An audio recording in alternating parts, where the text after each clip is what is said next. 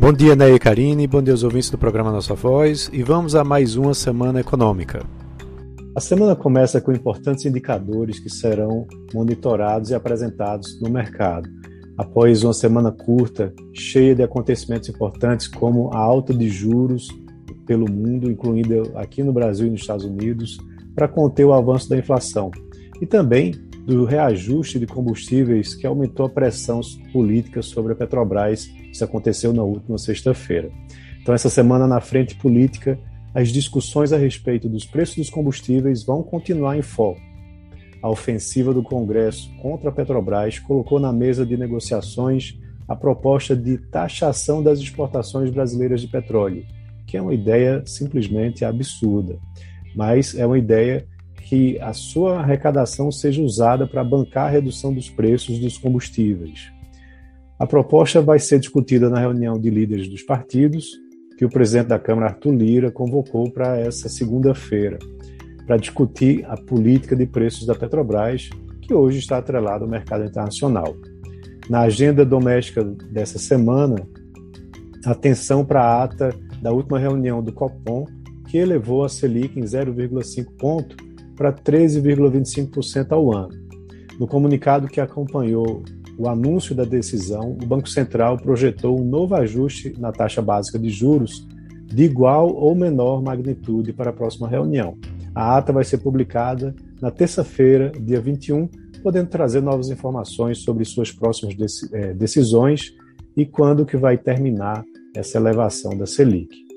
A visão do comitê sobre o cenário também vai ser destrinchada um pouco mais numa coletiva de imprensa sobre política monetária no dia 23 de junho, na quinta-feira, é que será realizado. O IPCA 15, que é considerado uma prévia da inflação oficial, para o mês de junho será divulgado na sexta-feira. Há uma expectativa de uma elevação mensal acima de 0,7%, fazendo com que você tenha uma taxa anual em 12,10%. Vale lembrar que em maio encerrou em 12,2%.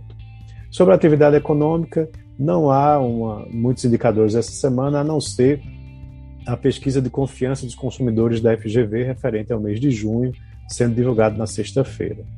No radar corporativo, tivemos a reorganização societária do Banco Inter, né, que levou suas ações é, da B3 para a Nasdaq, começando justamente na segunda, e é, as ações serão listadas por lá e negociadas a partir de quinta-feira.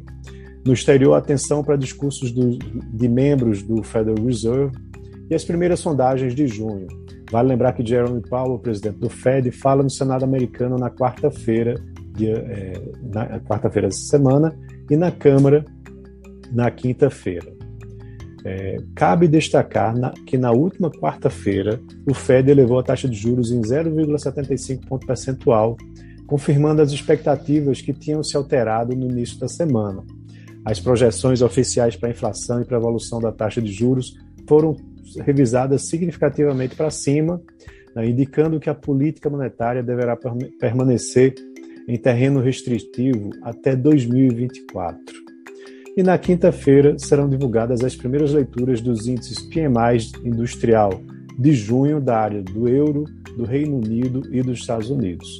E ainda destaca-se a reunião de política monetária do Banco Central Chinês, que ocorre na segunda-feira. Então é isso. Um ótimo início de semana a todos e um grande abraço.